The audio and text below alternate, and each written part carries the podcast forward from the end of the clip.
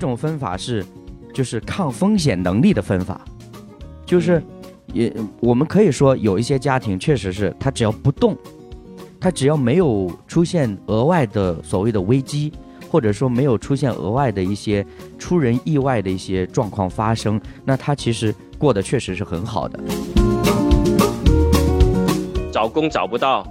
对吧？呃，孩子大了，可能要要呃学费，每天催着你，呃，什么要买衣服啊、校服啊等等，很贵啊那些，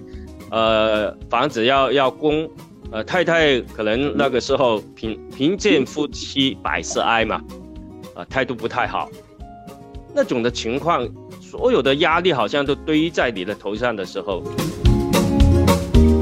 因为对我来说，这个有一个新的选择，它是有它的成本和收益的。对，当收益不确定，成本又是非常巨大而马上能够看到的时候，那这种选择对我来说自然是犹豫。我肯定不会说，呃，很轻很轻而忘一一举的就去选，就去挑战。因为毕竟对我来说，呃，从毕业到现在积累的这些东西，就是我的一个成本嘛，对吧？我失败的一个成本嘛。所以当积累的越多。我需要考虑的就更多，成本就越大，那自然这个选择就更难。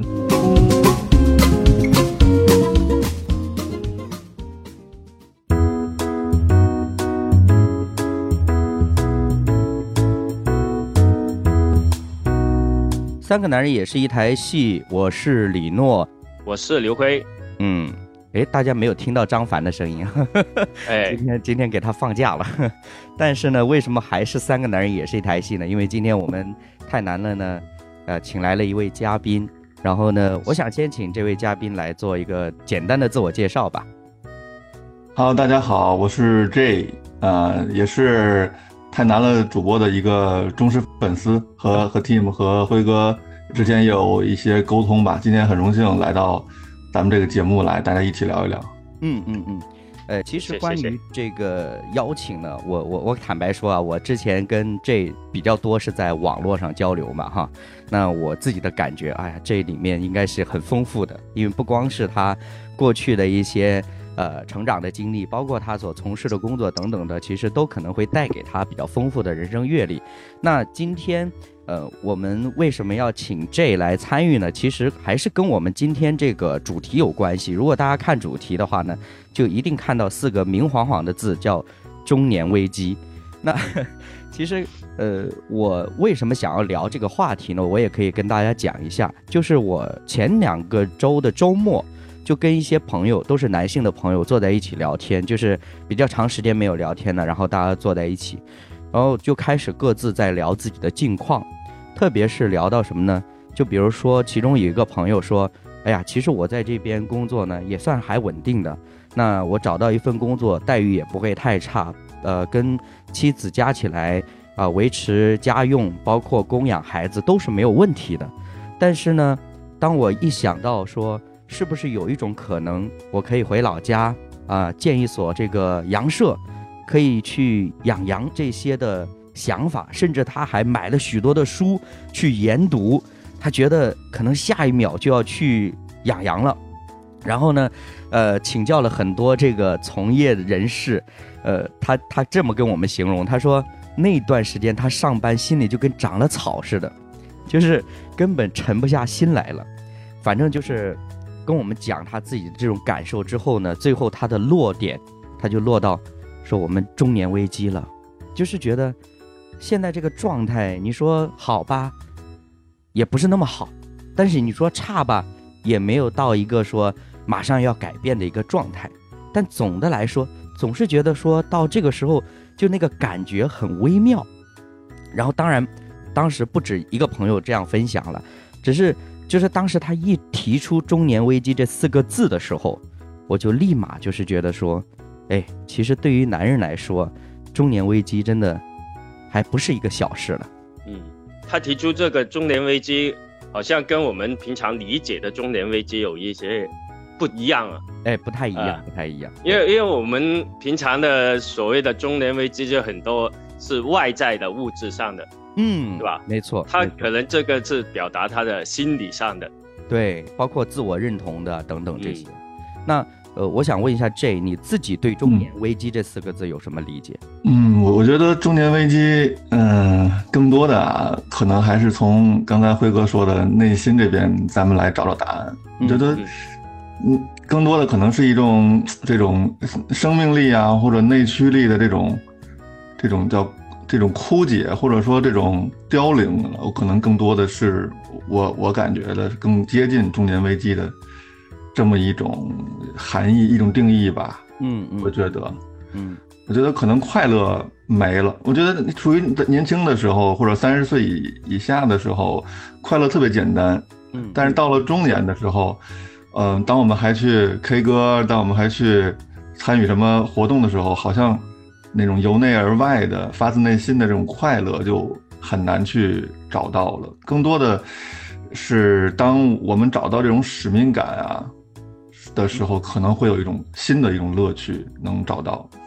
是我自己的一种感觉吧。明白，嗯，是同意的。这好像年轻的时候，呃，可以张狂一点，呃，不顾一 切。对。中年的时候就就好像你说去唱 K，其实很多顾忌。嗯嗯嗯。然后很多条条框框的那样。嗯，对，就就好像真的可以可以和好朋友一起。这个玩一玩或者唱唱歌，但是不如年轻的时候有那种开心的感觉。直到中年的时候呢，几个朋友也有这样的这样的乐趣，但是更多的是就是挖掘彼此的这种使命感啊，找到一件一件特别嗯投入的事情去做一件事啊，呃，哪怕没有时间休息工作，嗯，但是呢，这个这个过程会非常的投入。我觉得这样是这样的一个过程。是我现在的一种新的一种快乐吧。嗯嗯嗯，也就是说，在这你自己的体验当中，你已经经过了那个所谓的中年危机的阶段了。其实我觉得这个危机肯定都有，但是就像这个这个词儿说的一样，有危险的时候也有机遇在。对对，嗯，就就看我们怎么看吧。我觉得我们锚定的这个呃目标，或者说。用一个老一点的词儿叫价值观吧，我们都得都要在这个过程中去调整。对，说如果咱们只盯着一个目标，就是说为收入论呢，为职位论呢，或者去唯权力论呢，那可能这个危机，我我我觉得一辈子也也渡不过去。嗯嗯嗯嗯，理解理解。其实坦白说呢，我的年龄呢就三十出头，按理说呢不应该到这个所谓的说中年危机，包括我。嗯，可能过去比较长的时间，工作一直处于一个比较稳定的一个状态，而且我时不时可能也偶尔会跟朋友们去分享关于我个人呢，就真的没有什么特别强烈的赚钱的欲望，包括说那个所谓的说要呃提升社会地位这样的想法，就可能呃用现代的角度来说，是不是这个人摆烂啦，或者说是躺平了？但总之呢，我个人比较关注的，其实真的就很多是。停在关系这个层面，比如说你跟家人的关系啊，你跟朋友的关系等等的。所以，虽然我还没有到所谓就是可能定义的角度来说中年危机的那个年龄段，但实际上我能够察觉到身边的很多，就我刚刚举的那个朋友的例子，他所表述的那种呃危机感，就是他又不敢动。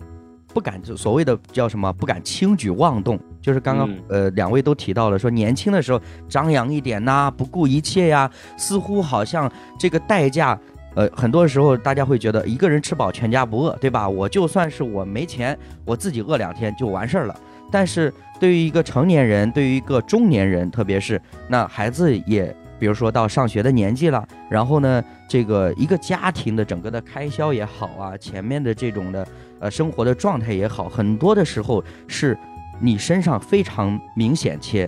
难以去推脱的一个担当。所以在这样的情况下，哪怕心里就像那个我那朋友说，心里跟长草了一样，但是呢，他也不敢轻易的去做这个决定。他为什么跟我们讲？其实是因为他不敢下这个决定。他如果真的有这个勇气，他早就回去养羊了。他根本不需要跟我们讲。其实，嗯。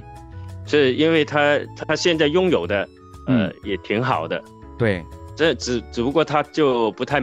满足，他可能也也想有一些的改变。没错。这李洛，你没有感觉什么呃太大的危机，因为你不是在呃互联网大厂里面。啊，就是差不多三十三你就要下岗了。我们之前也聊过，有道理，对吧？对吧？嗯，没有面临这些这些呃生活的问题，对对，生存问题可以说，嗯，其实我自己我是是经历过的，嗯，呃，因为我我呃也可以说就是已经过了哈，因为年纪。张凡经常说我已经进入老年了，呃，就在中年的时候，其实挺危危险的，因为，呃呃，遇到一些一些比较呃大的问题的时候，呃，差不多那个时候是负债了啊，没有没有，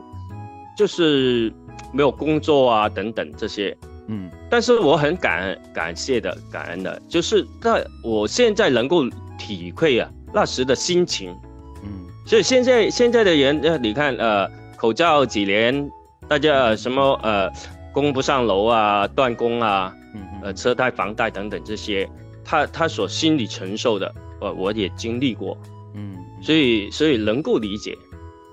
真的真的那个时候是很迷惘的，嗯，你不知道。前面怎么样走那个那个路啊？对，明白。其实，其实我觉得，当网络上我看到很多人关于中年危机的表达的时候，我觉得其实那个重点真的不在于说，呃，我们说，哎呀，有危有机。其实从理性头脑上，我们可能都会比较直接的想到这个机遇跟危险是并存的。但是呢，很多的时候就是你身处那个环境，而且这个环境不断的给你制造压力和焦虑。其实天然了，人天然了，他都想有机，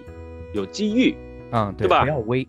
啊，对，不要危。所以其实你提到这个词“中年危机”，这个危机其实大家一想就是不好的东西，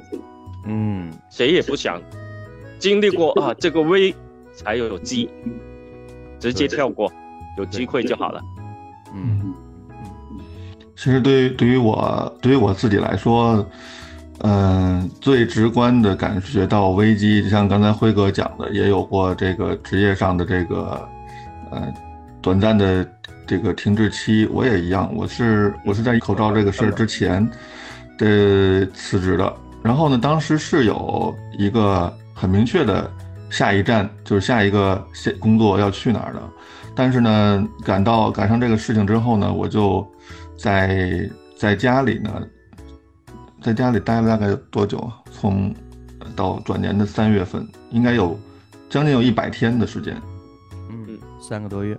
对，因为我是十二月份吧，嗯，离开那一份工作之后，我没有想到过会有这么一个事情出现。但是这一百天对我来说，确实想了很多。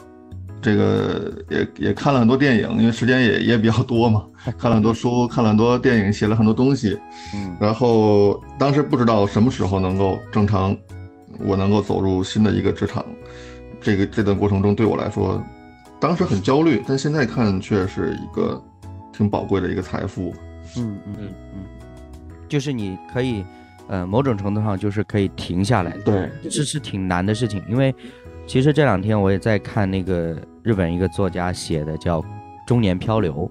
就关于这个就业困难这个问题，他自己的一些的见解，包括他身边所接触到的一些人他们的真实的案例。嗯，我也跟这分享了，辉哥其实也知道。嗯，我我其实，在读这本书的时候，我我反而真的是我不断的被带进去，你知道吗？就是我我说呃，我这本书读起来很容易。但是翻页很难，它其实难度在于每一个案例其实就好像活生生的摆在我的面前一样。嗯，甚至当我越扩展的时候，我再结合到我身边见闻的身边的人事物的时候，我会把这个书里面，特别是那些案例当中的人物，把它变得更具象化，就是似乎他就在我眼前，我甚至能够感受到他那种窘迫，包括他书里面讲到。呃，关于比如说三十多岁、四十多岁、五十多岁，因为在日本这个国家，他的这个工作的结构当中，他其实就主要两种类别的，一种是自由职业者，一种是正式职员。那其实正式职员，我我不知道，就是用中国的这种职场的这种标准，应该怎么样去理解了哈？我我可能某种程度上感觉，似乎我们用事业编来理解可能更好，因为这个正式职工对于企业对于员工来说，它是一个持续的长久的雇佣关系。呃，但是其实就好像我们现在在社会上，无论我们在什么样的单位工作，可能都是合同工，然后一年一签，三年一签。啊，有的可能十年一签，但是从定义来说，这些都不算是正式职员，都只能算是自由，呃，就是非正式职员。啊，还有另外一个叫自自由职业，那自由职业就是类似于说做兼职这种。但是我自己在读的时候，我会看到一个很赤裸裸的问题，就是一个生存问题。就是我们谈到中年危机的时候，似乎我们都是想着说，哎，我原本有一个比较稳定的状态。然后呢，我想要再进一步啊，包括我们讲的说，从内心发问、内心的反思，我怎么样去找到一个认同感？但是，我却看到很多人其实他的危机其实就是生存的问题，他不能停下来，他每天都要不停的去这里工作那里工作，目的真的就只是维持正常的工作。然后你说让他去有所提升。你让他甚至说刚刚这所举的例子说，哎，你让他停下来，好好的来理清楚自己现在这个处境，他其实也做不到。嗯，对，就是刚才 Tim 说的这个，我也有我也考虑过，包括因为我工作的原因呢，可能和嗯基层基础的这个呃就是个人啊或者企业接触也比较多，在这段时间呢，也能深深的感受到刚才 Tim 说的这种。对于他们个人那种影响吧，实实实在在的这种影响，嗯，这个我我刚才听 Tim 说完那那个那个情况，我有两个想到了，一个是我最近也在读的一个，呃，日本的一本书叫《平民之宴》，林真理子写的，他就是讲到了，嗯，其实是我们中国未来的一个情况，因为日本比我们从经济上的周期来讲要早一些，所以他呢，嗯，当当日本的那个泡沫。经济过去之后，大家的这个，嗯，贫富差距越来越大之后呢，他写了一个一个正常一个普通家庭的一个一个呃故事，就是说孩子退学，然后这个不按照家庭原有的这种这种规划去去处去处理，遇到了各种各样的问题，在日本也引发了很大的一个一个共鸣吧。所以说我也在读，因为好，因为好像感觉应该是。呃，它剧情里面的内容应该是我们的下一代或下下代能够遇到的情况，所以我也特别关注这个书。啊，对，另外一个就是刚才提到的这个这个，就是说有些人可能真的说是手停口停脚停之后就没有办法这个维持这个正常水平。其实我也在想，就是嗯，因为我呢，我跟可能跟 Tim 聊过，因为我。我的祖祖祖辈辈也是不是在天津这边，嗯嗯嗯，也是从其他的省份，也是迫于生计是吧，来到了这里面，所以我觉得能有能有我今天或者家庭的这样的一个呃情况，当然有我自己的努力，更多的也有说再往上一辈、两辈、三辈，他们这个背井离乡，这个拾荒，从这个老家来到天津这样的一个努力，这都分不开的。对，就和你刚才讲到，有些人现在在自己的城市打拼，可能只为了吃饱饭或者一个正常的基基本的生活需求，但是其实这些努力都和未来的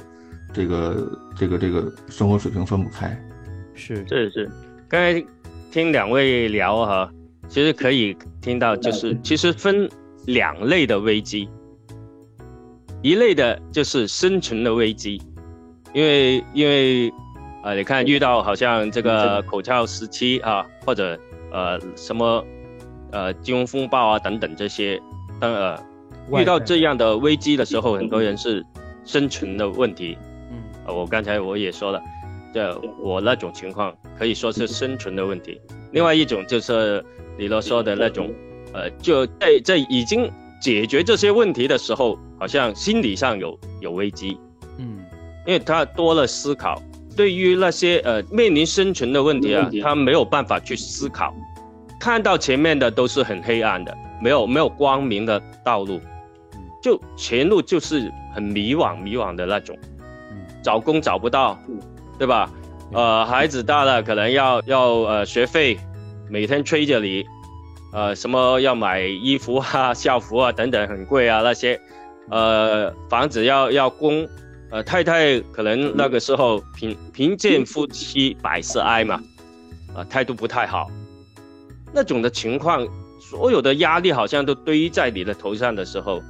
对吧？看这个题目的时候呢，我。搜了一下一些数据，就这可能比比较熟悉了哈。其实我们这几年来啊，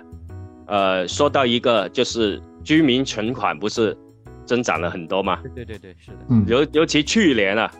对，是增长了十七万亿啊，是，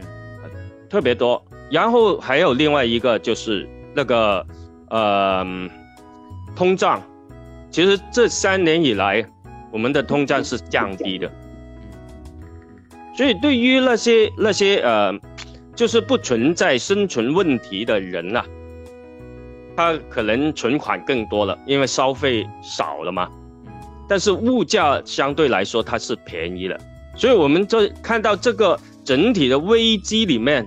它是藏着机遇的。刚好你想买房子，这 这段时间就是最便宜了，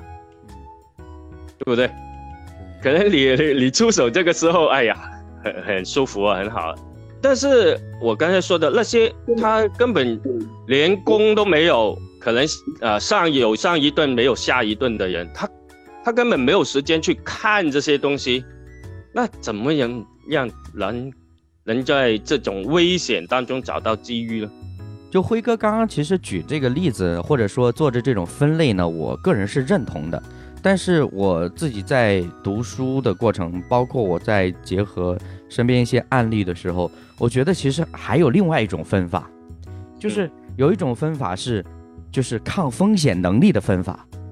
就是也我们可以说有一些家庭确实是他只要不动，他只要没有出现额外的所谓的危机，或者说没有出现额外的一些出人意外的一些状况发生，那他其实。过得确实是很好的，但是，一旦有一个突如其来的，呃，我不知道二位看没看过那那部经典的香港电影《岁月神偷》啊，就是那部电影里面，其实其实就是一个小小的店铺嘛，然后一家人四口人和和睦睦的，对吧？日子其实过得挺好的。但但实际上，我我我打断林诺的话，就是说。这个这个不好意思，就是说刚才你你提到了想想起来，就是说可能对于有些呃人来说呢，怎么说日常的温饱很很很重要，这个毋庸置疑。但是对于一些刚才你提到了说按照他那个压力来分的话，实际上嗯不是受到温饱的这种压力的人，他自己能感受到危机不一定比比那些这个有温饱危机的人小。哦，对，或者是更大，我我理解这个，我理解，因为我们前面讲的是一种是外界，比如说物质啊、经济方面的危机，还有一种是内心的危机嘛，对吧？我我我我是非常认同和理解，就是你要表达这个东西，我只是想说从另外一个角度，就是很多中年人察觉到危机的时候，他其实问题的关键是他不敢动，嗯，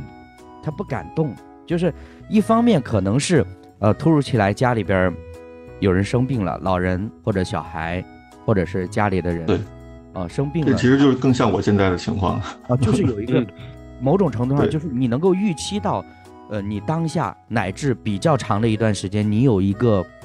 比较持续的大的输出，是呃，就是支出，那这个支出会给你带来很大的压力，而这种压力迫使你把你按在原地，你不一动都不敢动。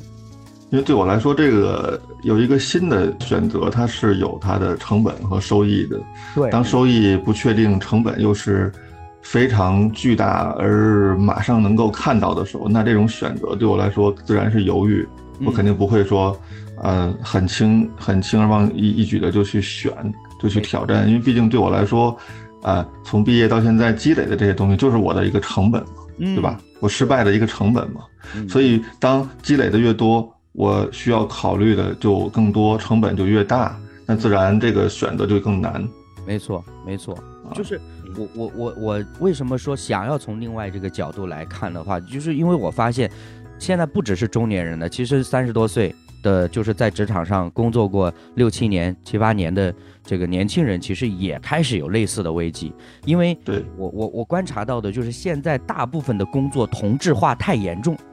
嗯，就是你比如说你在一个公司里边，你很难去呃了解这个公司，比如说做整个产品的整个的呃线路，包括的构思，还整个的流程，其实你是很难了解，有机会了解和把握的。当然，如果你有能力，你到比较高的位置是有有这个机会的。但是大部分人可能停留在中或者说中上这样的位置的时候，其实他还是专注在自己那一块东西。但是嗯现在大部分的企业呢，可能表面上看起来，我只是说表面看起来做的工作，呃，或者你做的产品是不同的，但实际上你工作内容是就同质化非常严重的。但是问题的关键是你在这个公司积累的经验到那个公司不一定适用，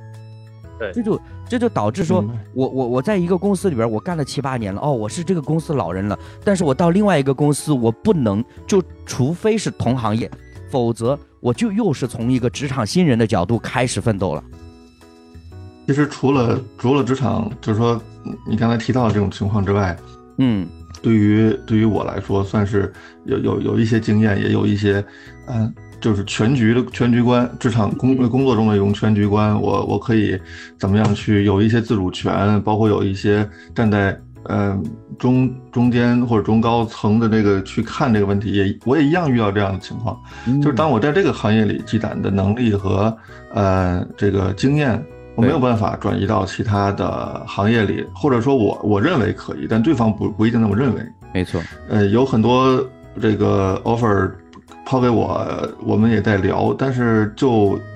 在这个问题上就会有一定的质疑啊。对于我我处理这个金融行业的这个流动性啊、安全性、收益性这个这个指标，但是那个行业里其实它只不过是处理这个商品的存货啊、呃质量啊，其实其实是一样的，但是这里面就会有个问号在，对吧？嗯嗯也是也存在存在这样的问题，嗯没错，没错，没错。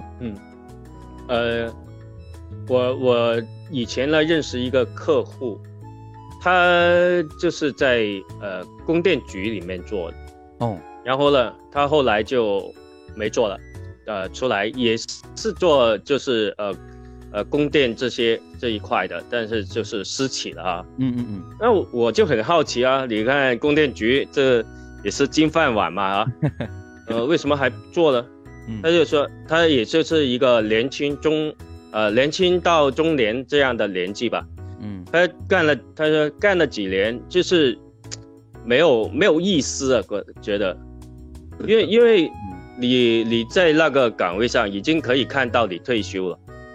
嗯。看了可以看到你知道你的这一生是怎么样过的，嗯。对啊，所以所以刚才辉哥说的这个情况就是，其实对于对于你刚才说的这个朋友，他的温饱对他来说不是问题，对对对，嗯，但他为什么要这么去选择呢？可能更多的是不是自己的一个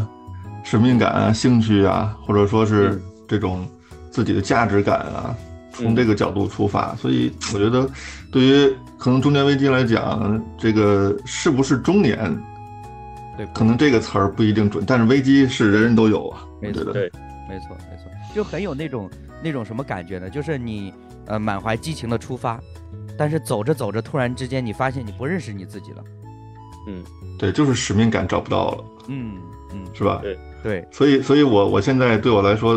呃，解决这个危机的最好的工具就是，呃，不看收入。我我我如果真的有感兴趣的下一份的这个职业发展的话，我不看收入，我就看我自己是不是我的爱好，是这个能不能找到我的这个职场上的乐趣。嗯我觉得这样的话，自己给自己会呃减小很多压力。对，当然你，你你要保证自己的这个房贷车贷的这个这个这个数要自己要清楚啊。你你这个不是过了这个中年危机的那个太过程了，你现在是进入理想、理想的状态了。是是，确实是因为因为刚才我我听两位提到，就是说好多朋友是到了中年，三十岁、三十五岁左右，嗯，会有这样的一个考虑关于未来的发展啊，目前的这个这个感觉。可是从对我来说，对我们在在金融行业里的人来说，从上班第一天，嗯，到现在从来没有，从来一直没有停过这样的危机。对，嗯对，嗯，对，所以可能对我来讲，这个也就更轻车熟路，或者说，嗯。嗯、也不觉得会有多么大的挑战，可能每天都是这样的。对你本身这个行业就是呃很很高很压力很大，嗯，对，风险很高的哈。对对，对，嗯，就是我们每一个客户，我们都要制定一个，呃，他的方案。就像刚才李诺提到的，这个，我想，呃，一个朋友想走，想换工作，但是我又考虑我的成本，嗯我们也会做这样的方案给客户，对吧？所谓的客户每个人他都他遇到了经济危机的时候，他是不是还能够保障呃某一个银行的债权的时候，那就要看不同的方案的孰优孰劣了。嗯嗯嗯嗯，所以你看，就是不管我们怎么分类，说到底它就是两种，呃，危机，一种是经济危机，就是所谓的我嗯们说物质生活条件等等这方面的危机，还有一种是价值危机，就是像刚刚这不断的在提到关于那个使命感，呃，认同感这个概念的问题，就是我内心究竟我怎么样定义我这个人？但呃，我我刚刚还想说，我就是当时聊天的另外一个朋友，我觉得他的案例。也是我听完之后，我就头很大。为什么呢？因为他呢一直在国内，就是一些就是那个电子行业做工程师之类的工作。那其实收入也好啊，待遇也好，级别也好，都是不错的。然后呢，他自己你说这个工作本身也是他的兴趣范围，但是你要是这么说的话，你会觉得说，哎，那他其实有什么危机呢？好了，问题是在于说他的妻子常年在国外。他之前妻子是在国外去读一些读博士啊等等这些，后来呢，就是时间久了，他也习惯国外的生活了，他就说那我就干脆留在国外就好了。然后呢，他们这个家庭这个小小的家庭的打算是，呃，到一定成熟的时机，比如说他的妻子在那边开始有稳定的工作了，这样子呢，他这个我这个朋友呢，他就可以带着孩子去到他那个国家。去定居，跟他们就是一家三口去生活。但是这个朋友为什么他觉得很烦恼、很苦恼呢？最主要的一个原因是因为，因为他如果是以探亲的资格去到那边的话，他是没有收入的，他是不能出去工作的。那全部的压力、经济压力都是放在妻子的身上。那这个时候他就在想说：“哎，我在国内的话，我一个人的收入养。”一家是完全没有问题的，我也相信我这个工作是稳定的。但是如果我们举家都迁到了国外，那我的妻子的这个收入，要么是不足以支撑，要么是不稳定，换工作，那这一家三口该怎么办？所以他就内心其实很纠结。但是他妻子呢，似乎就是非常坚定的说：“哎呀，我就留在国外就好了。”然后呢，这两个人之间呢，情感就会出现一些张力。所以你会发现。我们提到中年危机或者什么的时候，为什么讲到中年，我就觉得他就变得把这个事情变，把这个危机变得更复杂，就是他不再是那个一个人吃饱全家不饿的状态了，对对，他还涉及到其他的各种的人际关系、家庭关系，对，很多牵扯嘛。对对对对。对，这个当这些问题，这个这个到这个时间点的时候，可能是同时这个压力来到。来到尤其男性这一方吧，我不是说女性压力小啊，可能有时候女性面对，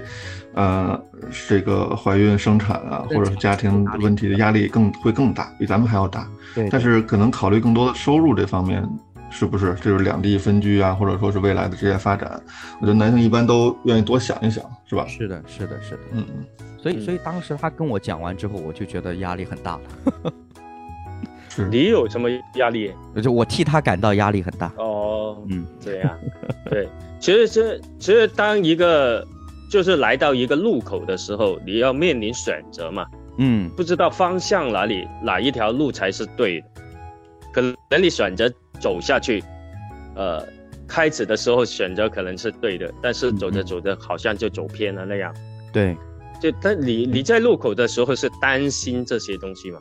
嗯，但是。还好的是你还可以选择，嗯，对吧？嗯你有有能力去选择，对，不知道怎么样去表达吧。就是刚刚其实这已经在分享自己一些抵抗这种焦虑，或者说应对这种危机感的这种一些的方法。但是当我去联想到，就是每一个家庭他所处的环境都不尽相同的时候，甚至有很多的时候，我们是可能是原生家庭带来的一些压力等等这些，其实会让我们在应对这个所谓的危机的时候，我们处理的方法，或者说我们应对的这种姿态，就是完全是不一样的。就是它这个就是所谓的解解题的这种答案，它是很丰富的，就是很复杂的，就是可能甚至说，就是有点像这说给客户去定一个方案，就是一定要是私人定制的内容才行。对，确实确实面对的这个情况各有不同，但是我觉得呃，能够让自己就是说到了这个年龄啊，可能也不一定多大，是吧？对连四十可能还没到，但是更多的时候，这个能不能做点减法？反正我反正我呀，对我来说，如果说像嗯亲戚呀，或者很呃春节这种时候，我如果能不走动，或者说不是特别必须要我去的，我我我我是不去的。啊，我我尽量会让自己的麻麻烦少一点儿，然后包括这个，呃，职职场上啊，家庭上面的，只要说我觉得 OK，我就做到这一这这个这个这个层次就可以了。嗯对，不是说有些问题来了咱不去解决。我觉得对于咱们来说，危危机的这个核心就是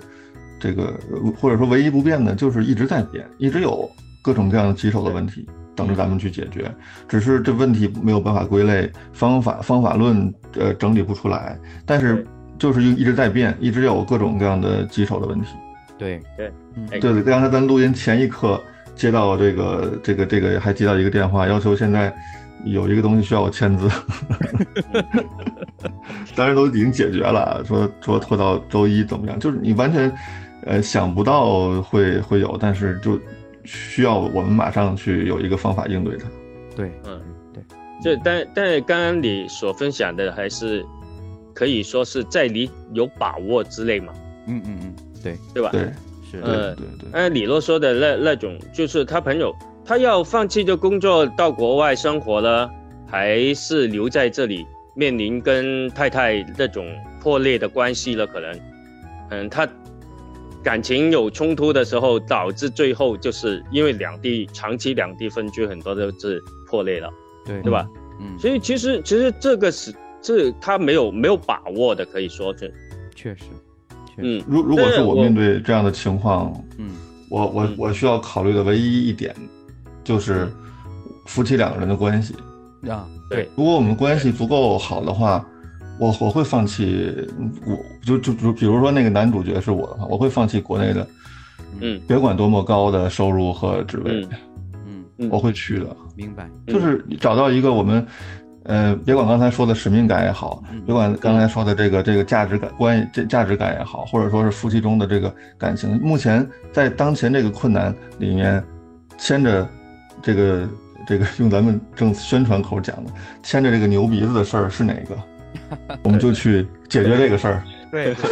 对 对。对，是的，所以理智很清晰自己要什么嘛，嗯，对啊，对，对吧？就怕有的时候不知道自己要什么，嗯。因为这样才会让自己判断起来没这么难。但凡我们要找两个维度的话，这个事情肯定理不出头绪。嗯，对。嗯嗯嗯，而且我我相信这，就是尽管还可能你是那个呃放弃了这个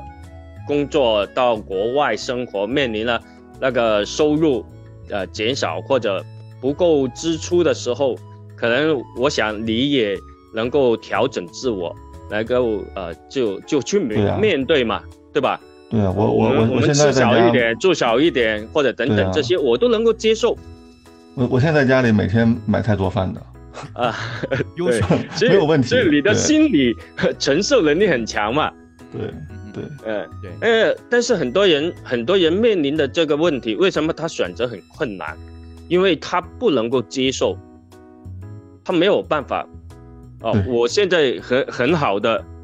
呃，就我们常说的，就是由由俭入奢易，嗯由奢入俭难嘛。嗯嗯，对对对，其实我我我自己的感受就是两个方面，一一个方面就是说，呃，这个就是刚刚辉哥提到的这个，我们对自己的预期，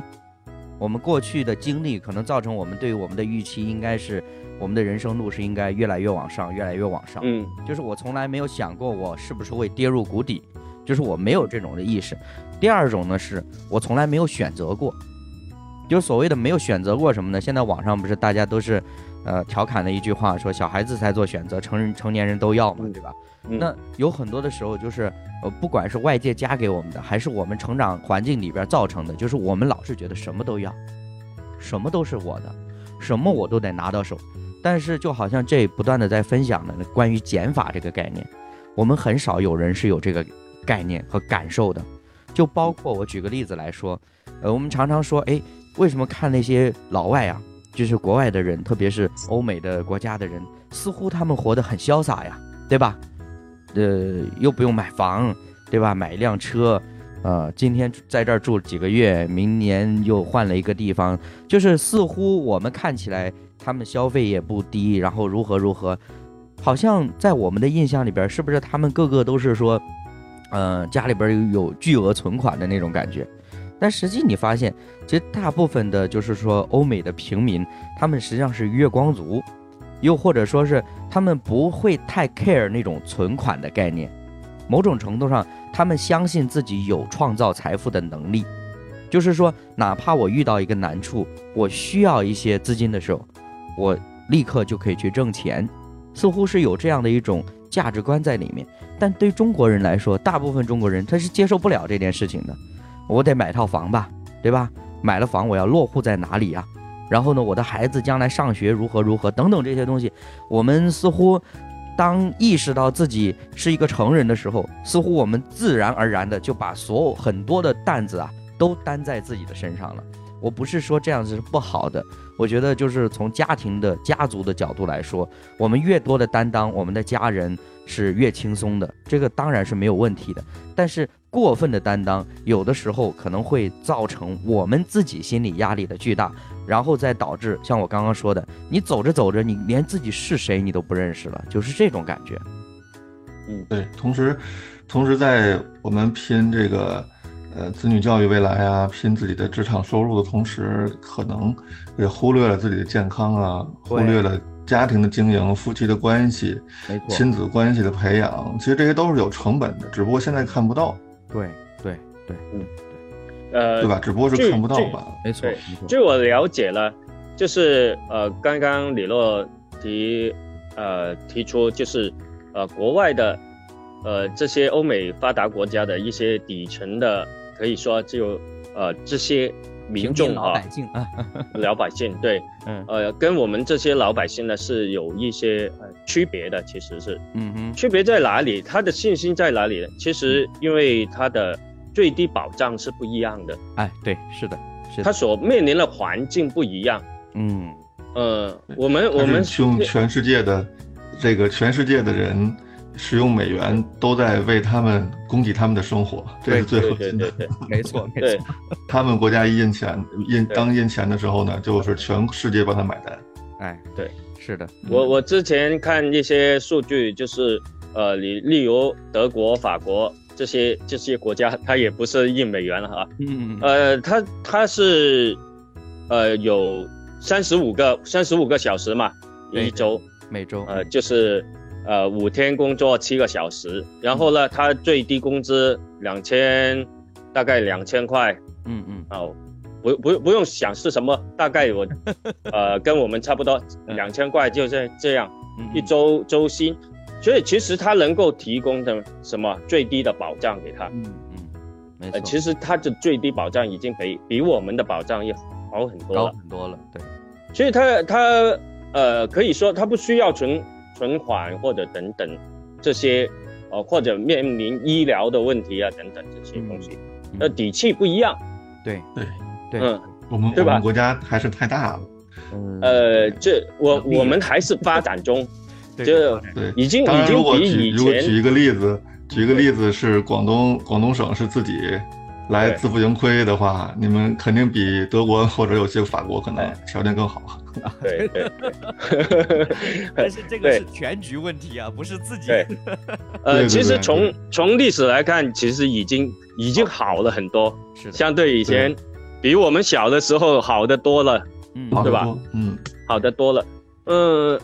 所以其实其实我们也看着就一直往前的。呃，当然对于我们这一代来说，哎，我们看到外外面的。跟我们的差距那么大，我们有有很多人是心理不平衡的，嗯嗯嗯，对不对？但是如果你从从另外一个角度来说，哎，我们是发展中，我们还是往前走的时候，终有一天可能呃达到或者超过，达到吧，不要说超过了。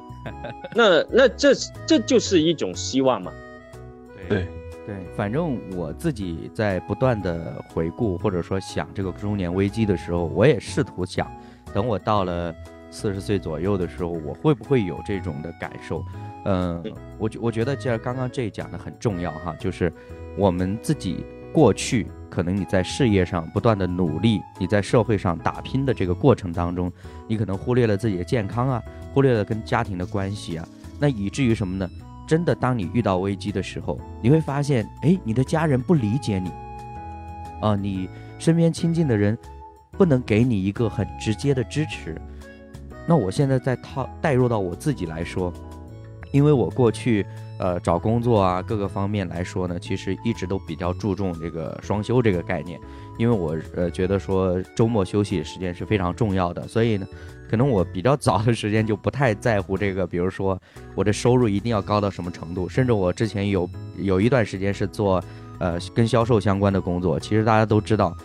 真正销售你要做得好的话，很多时候都是利用节假日的时间，利用双休的时间。那但是那个时候呢，我就觉得说，我不不希望牺牲这些时间，好像我要去工作，然后以至于不陪伴家人等等的。那我，你如果说要我说现在有没有底气去面对中年危机呢？我觉得其中一个底气就是我跟家人的关系。那无论是我跟我太太的关系，包括呃双方父母的关系，就是。至少这个家庭，呃，经常坐在一起，我们有说有笑，大家彼此也可以谈论自己的一些状况等等的。我觉得，即便有一天我真的遇到这种的危机感或者什么，我也可以非常坦诚的跟他们分享我的感受，以至于他们能够明白，可以懂得我面对的压力究竟是怎么样的。所以，嗯，我在在想说，也许这会成为我应对中年危机的一个其中的一个法宝了。那另外一个呢，就是呃。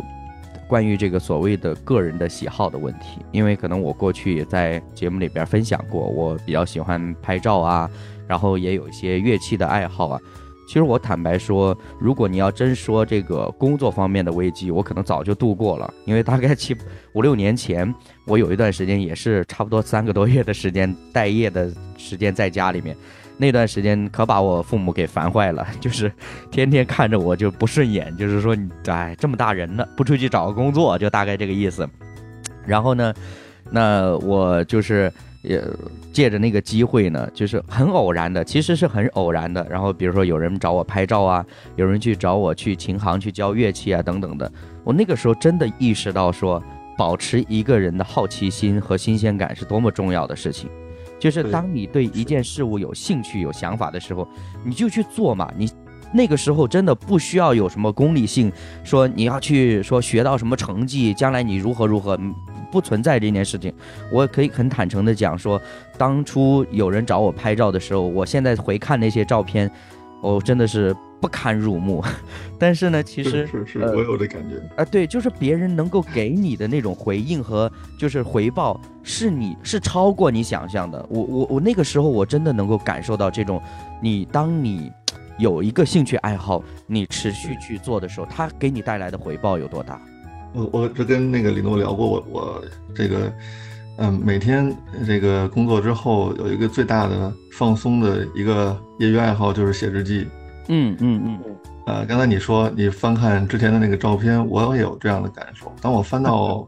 再往以前的日记的时候，我觉得，如果是现在的我，我真的一分钱也不会给给给给我以前的那个这种状态的人去付工资，请这么一个人来。所以同样我也感觉到我当时的领导啊，这个对我多么的这个关爱或者容忍啊，是是也有这样的感受啊。对，因为我刚刚讲关于这个工作内容的同质化的问题，有很多的时候，我们可能下了班根本都不想回顾我们今天一天干了什么，就觉得那些东西太无趣了。但是如果你有一个兴趣爱好，它其实真的是可以帮助你记录你的成长的。对我，我一般写的也都和工作无关，主要是自己的这个所思所想，或者说是想到一些这个点啊，或者看什么书啊，再到晚上的时候再连在一起写写一些东西了。对对对，我觉得听李诺和辉哥说了这么多，我你们也提到说做减法很重要，但对我来说，这个减法实际上是一种。被逼无奈的是一种这个迫于压力必须要这么做的。我曾经有两有两次我印象很深的，一次是我的左耳因为可能比较忙休息不好，就突然间什么也听不到了。哦，嗯，就是可能工作压力啊，包括早早起哎早起晚睡应酬加班又又加上工作上的这个指标又需要我不不呃。这个不停的给出一些方法尝试，然后左耳就突然听不到了。还有一次是，还有一个事儿是，嗯，体重。我我从之前我跟李诺聊过，之前参加马拉松啊、铁人三项各种比赛，那阵儿可能七十五公斤，然后到到当时的情况最高到了将近一百公斤的时候，所以这两个点时间点对我来说是，嗯，做减法是是被逼无奈的。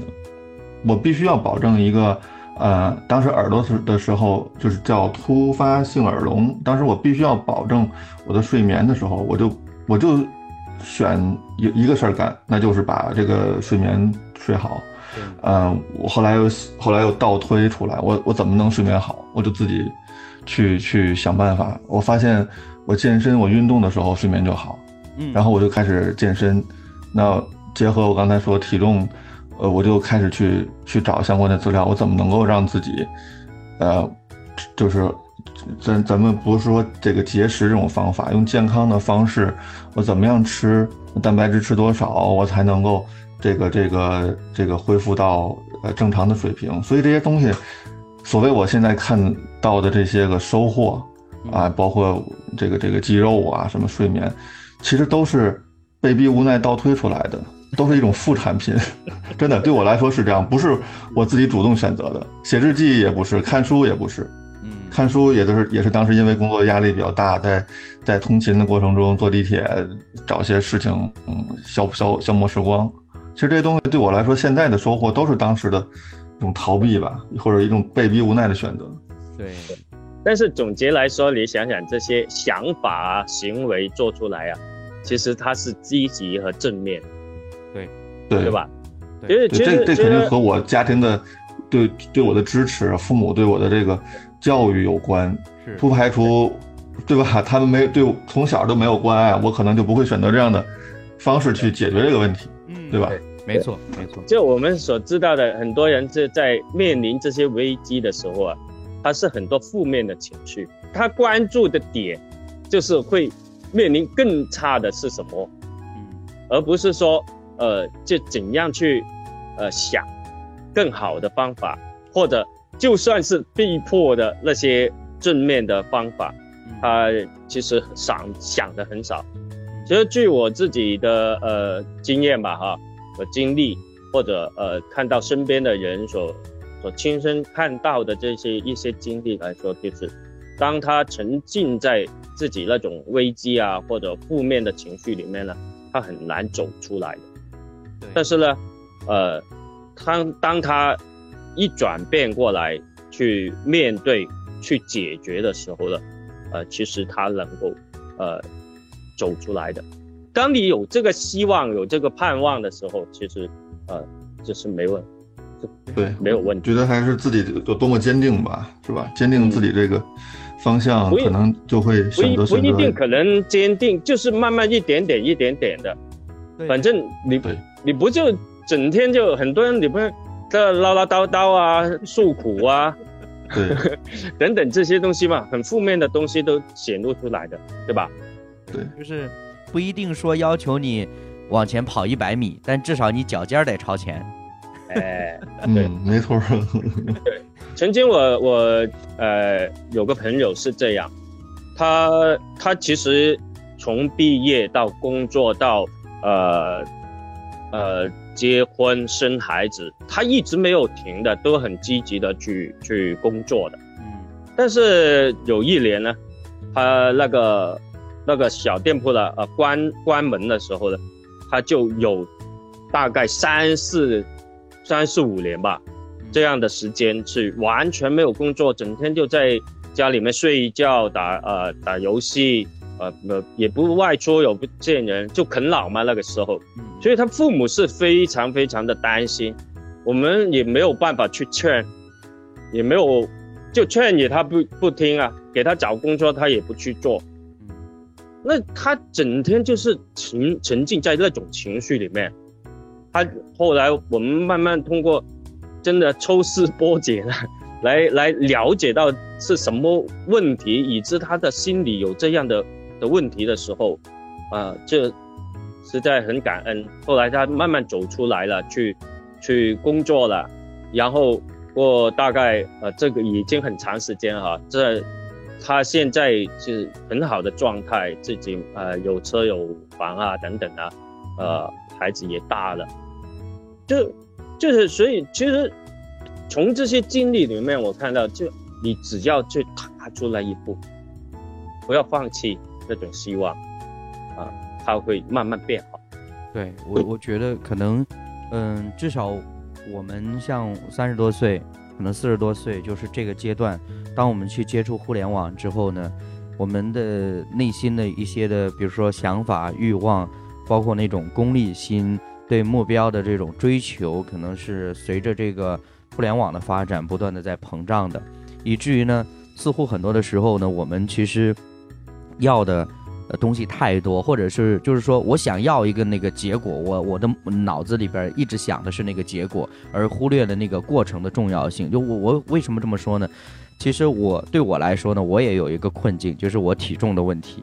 其实，呃，一直以来都试图要去减，包括我中间也尝试运动，包括一些饮食的搭配，但是呢，总是狠不下心来。真的说心里话呢，我真正有改观的，就是从，呃，就是应该是前两年吧，就是应该是口罩之前的事情了。那个时候就是确诊，就是哎痛风，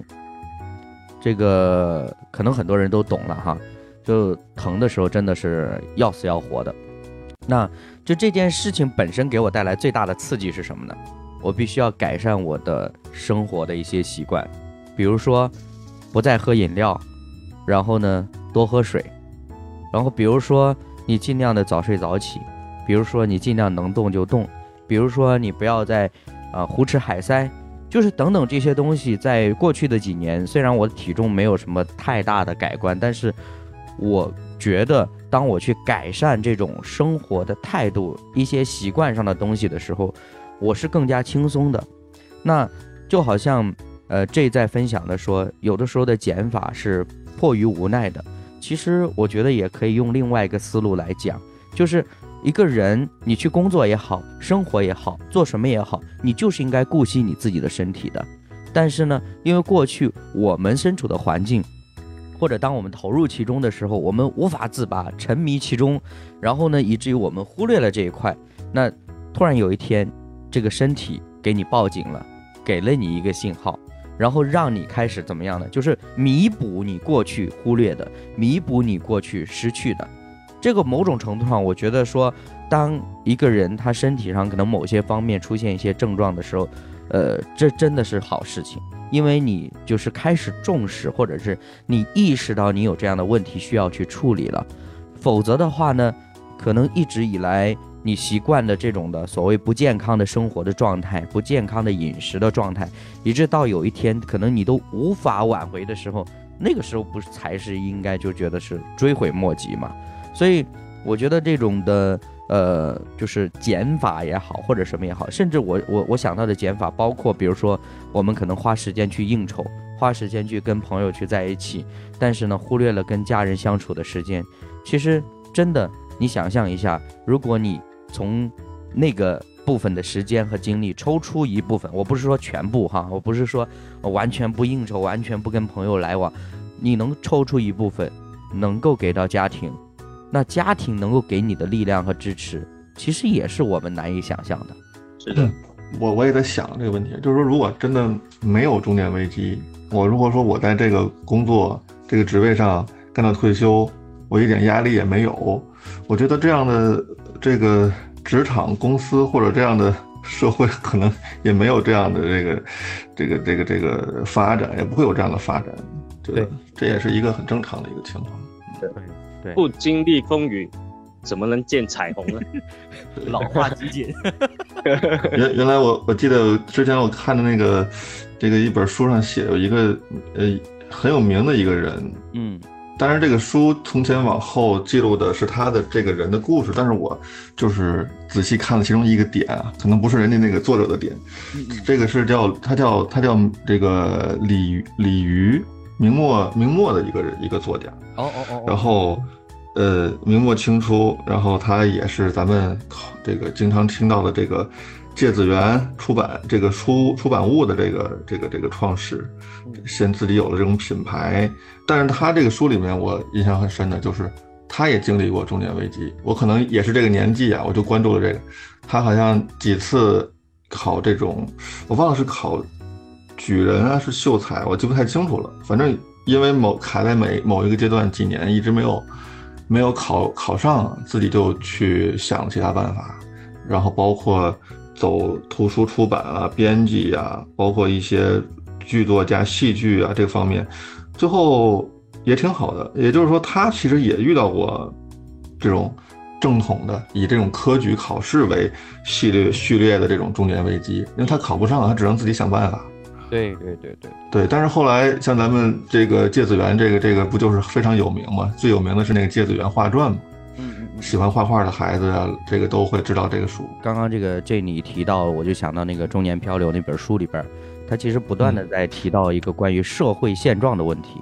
就是他其实里面对于比如说国家制定的这个相关的劳动法案，就是他有很多自己的见解。其实我我觉得真的是我们身处在一个环境完全。千万不能啊，千万不能把自己单拎出来，就是你不能单拎出来说，我一个人从小到大我过得多么艰难，你一一定是最终还是要回归到整个群体里面。我不说是全球观了，至少是我所处的这个国家、这个环境、这个社会，它在发生什么样的一种变化，这个是我们必须要去带入的。我甚至觉得说。如果我们有一天面对中年危机的时候，我们的眼光或者我们的视线仅仅只停留在我以及我身边的这个环境来说，其实这个是不够全面的，真的是不够全面的。我举个最简单的例子，我我之前也提到过，我是比较喜欢跟我父亲聊天的。那我经常从我父亲口中呃听到的话是什么呢？他就觉得说现在生活多好啊。当然，你也可以说他年纪大了也退休了，但是话又说回来。他其实只是一个普通的农民，他也没有什么退休工资。他现在，我甚至可以坦诚的说，他现在要去收集一些废品。当然，我们愿意给他支持。我想说的是，他的感恩从哪里来？他对这个社会的判断从哪里来？他其实就是时常的回到他年轻的时候，就吃不上饭了，啊，也没有什么出路啊，看不到什么希望啊。他再看到现在，他每次。我觉得最经典的，他说：“你现在走的水泥路，嗯，你不值得感恩吗？”就是，嗯，他他的逻辑，他他更多的可能从你的身上或者你们家人的身上看到了希望啊，和他当时的自己对比啊，这个这个他会感到更欣慰。没错，没错，所以我才说我们不能脱离这个群体，对，只看在自己的身上。对。对。对，李乐这个提醒很好。嗯，其实很很符合最近这个官媒所说的啊，就是专家的信任危机嘛，对吧？那些专家就是在金字塔里面，呃，这你你们有有没没有工作，对吧？把房子出租，呃，开个小汽车去 去拉客就可以了，啊，对吧？存款拿出来，这么多存款了，拿出来买房就拉动呃消费啊。对对吧？其实从刚才刚才那个李诺说的那个，呃，对我来说也非常直观。就是呃，当时我我爷爷来到天津是这个呃走着来的，就是一边拾荒，嗯一边呃这个要饭这么走着来的，大概三百公里吧。嗯嗯但是当我开着车，呃，走着高速，从我家就能上高速，家门口，呃，下了高速就到我们那个村子，就是点对点的高速的时候，一路开过去，两三个小也要两三个小时。我我我孩子当时也说，呃这么久啊，为什么还不到啊？嗯，其实就对我来说，也是一个时空上的一个对比吧。对，可能更多的时候，也许不知道当时我爷爷经历了什么，要选择自己这个流浪到天津这边，做了这个这个学徒工，呃，在一个工厂里学了一些这个力所能及的手艺，呃，最后退休。其实肯定当时是很很危险、很很危机的时候，对对？吧？他才选择从家里放弃这个种田，嗯来到天津自己找一份这个工作打拼，我觉得这个过过程，呃，虽然不能同时了解，但是确实确实想一想就很很很很后怕的感觉。对，很艰辛不容易的。对对对，对，所以就像辉哥说的嘛，这个环境，这个国家，呃，至少我们所眼见的，我们身边的人，呃，特别是不同时代的人，能够见证到的，它是不断的在往前的。也就是说，当我们遇到一些所谓的危机的时候，我们所要努力的，或者说我们所要关注的，其实就是危机当中所含的机遇，或而不是说因为那个危险或者说那种压力而止步不前，甚至有的时候是倒退的。这个是我从我自己内心，我我想要去表达的一个点。嗯，林哥跟我聊的时候，中年危机的这个时候，我想到的第一个这个这个事情是一一个动动动画片，嗯嗯，一个动漫，我不知道这个你们看没看过，就是那宫崎骏的那个红红猪，哦，有所听闻。对，就是你当提到这个的时候，我第一印象就想到了这个。其实他并不是很出名，嗯嗯，但是呢，他却写的就是一个中年，呃，男人的一个故事吧。只要看了，都能感觉到宫崎骏的这么一个，言言外之音。嗯对，嗯嗯言外之音，这里面有好多也也，就是呃喜欢这个动漫的人呢，也都有好多人截图啊，做成一个图片啊，收藏啊，就是当然有很多很多这样的金句，但是并不是主流的。呃，宫崎骏的这种电影和《千与千寻》这样的这个可能没有办法并这个并排列举了。嗯，对对对对对。这样吧，因为我当时想要聊中年危机，我也在极客上发了一下，然后有一个网友呢，就评论了一句话，他说：“呃，想知道你会对二十五岁的自己说什么？”我们今天就以这个来做结束，好吧？二十五岁，嗯，这先来吧。二十五岁的时候我是，二十五岁的时候我应该是刚刚刚刚结婚，应该是。嗯可能是可能在这前后刚刚结婚，工作两三年的的状态，呃，自己没有特别清晰的这个职场上的这个这个规划，呃，想法，更多的就局限在每天这个每个月盼着发工资的时候，什么想法也没有，特别的开心，应该是我截止到目前为止最开心的一段时间。如果说对那个时候自己有什么想说的话的话，嗯，就享享受当下吧，痛苦来的晚，越晚越好。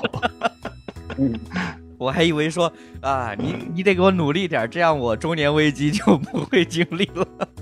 享享受享受当下嘛，因为再过了之后也没有这个机遇机会去享受这段时间了啊。对，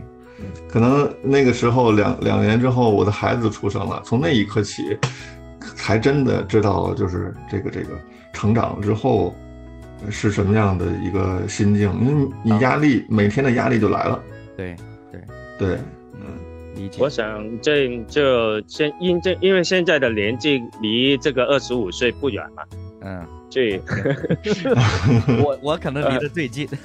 呃对，这我的感受这其实比较大。就刚好像刚才你们回顾，哎，以前呃拍照啊、日呃日记啊等等这些，我时常都会想，嗯，哎，其实我们当时，我当时二十五岁的那个时候，好多机遇啊，啊，但是我不认识，我不知道，我没有把握，嗯，以至于我现在这样的状态。如果我是有现在的认识的话，可能我就不一样了。嗯，我我我常常会这样想，所以我，哎，是不是我们我我就再回想，我现在是不是还是那种眼光这么狭窄呢？也有很多机遇。对，嗯，其实我们每个时代啊都有很多机遇，嗯，就是，所以我我就常常提醒自己要多看，多去想。嗯多去，呃，不一定你能够把握，但是，呃，到八十九十回顾我今天的年纪的时候，呃，总，当然总有遗憾了哈，呃，或者会成熟一点。嗯，理解。呃，我自己在想，这个二十五岁的时候，其实说到年龄这个点呢，我不知道二位有没有过这样的阶段，至少我在前两年。我还一直觉得自己是二十来岁呢，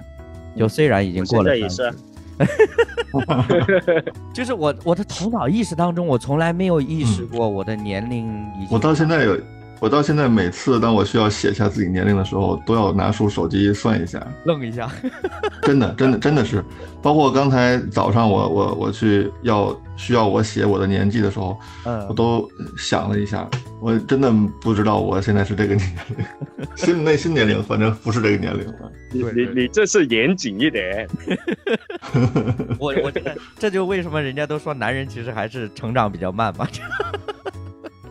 成熟的慢，呃，对，成熟的比较慢。那我我自己真的是回想二十五岁，我这刚刚大概试图想了一下，其实那个时候我可能呃工作也好啊，就是呃当然感情那个时候算稳定了，因为那个时候我已经跟我的妻子谈恋爱了，呃，我二十一岁已经开始跟她谈了，所以呢情感上面来说还算是稳定的，但是工作方面真的是不稳定的，呃，就是我刚刚所提到的那个待业在家的那段时间。就是差不多就是那一年了，然后我现在再回想来说呢，那我也可以讲说，就是我想对二十五岁的自己说，就是你可以再勇敢一点，然后再呃坚持一点，特别是对自己感兴趣的东西，就是你可以再努力一点。我为什么这么说呢？是因为比如说现在呃有的时候呃可能是教乐器啊或者什么。就发现自己的基本功好差呀，很显然，勇敢点，就是很显然，很显然就是以前没有练好基本功，知道吗？但是你现在也很勇敢。呃，都一样嘛，就像你说的，每个时代都有每个时代的机遇，呃，那其实每个时代也有每个时代的勇气嘛，对吧？但是就是我我如果真的会呃要跟自己说什么，因为我我可以非常坦诚的说，我在自己成长的经历当中，自从进入社会开始工作，我是陷入了比较长期的一个所谓的无意义的状态。这个无意义的状态，就是我之前可能节节目里边也提到过，就是别人告诉我要做什么。我以为我就应该做什么，但是其实很多时候我所做的东西，我是没有经过自己的思考的，所以这种就导致了我没有明确的时间感，就是没有明确的界限，说啊我长了一岁了或者怎么样，以至于呢，可能在我父母的心目当中，也一直觉得我还是那个没有长大的小孩一样。然后最近这几年吧，就是当我跟我我相信，可能他们有这种感受。就是有这种察觉，就是我可能能够担当一些事情的时候，我发现他们竟然因为家庭里边的一些琐碎的小事打电话给我问我的意见，然后我就觉得哦，在我父母心中，我可能真的长大了，就是这样子。那二十五岁离着离着特别的特别的遥远，特别遥远，已经想不到那个具体的。对我我我我当时刚才你提到这个问题的时候，我我我需要用。加回去算一下，那个是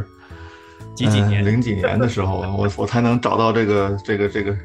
思维中的这个这个位置啊。嗯嗯嗯嗯嗯，对对对对。嗯，我相信，其实，在成长的过程当中，肯定会有这种感觉的。就是我嗯，从来不觉得说，呃，哪个阶段更应该做什么，因为你走过的路其实就是走过的路，就是它其实也。不能改变嘛，对吧？所以，既然不能改变，其实与其说是对二十五岁的自己说什么话，不如是对现在的自己说什么吧。就是，呃，可能某种程度上，包括我今天举的两个例子，就是两个朋友他们的案例。当时我们聊的时候，说心里话，以我的年龄，呃呃，以我的人生阅历，我很难给他们什么样子的一些的帮助和指引。但是我其实当时我问了他们一些话。我当时问了他们问题，我觉得今天也可以留在我们的节目里边，就相当于说问大家的问题，就是你真正在乎的就是是什么？就好像这刚刚说的，就是你 care 的那个东西，你在乎的那个东西究竟是什么？你把那个东西找出来，那我认为这个东西就会成为你在做选择的时候一个比较坚定的评判标准，以及你的所谓人生的锚。否则的话，就像我说的，如果你什么都想要。很有可能，我是说很有可能，我们可能最终什么也得不到。那个那个，突然想起来，对，刚才提到那个《红猪》那动漫里面，就在你们说的过程中，我想起来里面有一句话，嗯，当然我可能记得不是那么准呢，就是说他当时里面提到，就是这个生命中最耀眼的日子哈已经过去了，因为那个男主角就是这个中年嘛，对的，就是生命中最闪亮的这个日子已经过去了，就是而且有了现实的这种这种。这种虚无啊、虚伪啊、空洞啊，所以才会对这种，啊纯真倍感珍惜。这是那电影里的一个台词，但不是原话。嗯嗯，明白明白，能够体会其中的滋味。对对对，那我们今天的内容就到这里了。呃，非常感谢大家收听。那关于中年危机呢，其实我们能说的有限。嗯，我因为我们经历的有限，我们所看见、感知到的有限。嗯，每个人的状况都不尽相同，但是我我能够感受到，今天我们三个人在这里这样的一个彼此的对谈是真诚的。那我也希望这份的真诚能够给听到节目的每一个朋友，因为我们希望的是，其实，在我们成长的这个或者说往前走的这个路上，我们能听到更多的是真诚的声音。啊，所以呢，呃，这就是我们要做这期节目的初衷之一。那么太难的这个节目呢，一直是致力于以男性的视角去看待社会的热点呐，包括与男性成长有关的话题。所以呢，呃，如果对这方面有兴趣的，可以来持续关注我们，订阅我们的账号。目前太难了，在小宇宙、还有网易云音乐、包括汽水儿、QQ 音乐、荔枝播客各个平台都有同步更新，邀请大家可以持续的来关注。你也可以来留言评论跟我们互动。感谢大家的收听，今天的内容就到这里了。我是李诺，我是刘辉，我是 J，再见。好，拜拜，再会。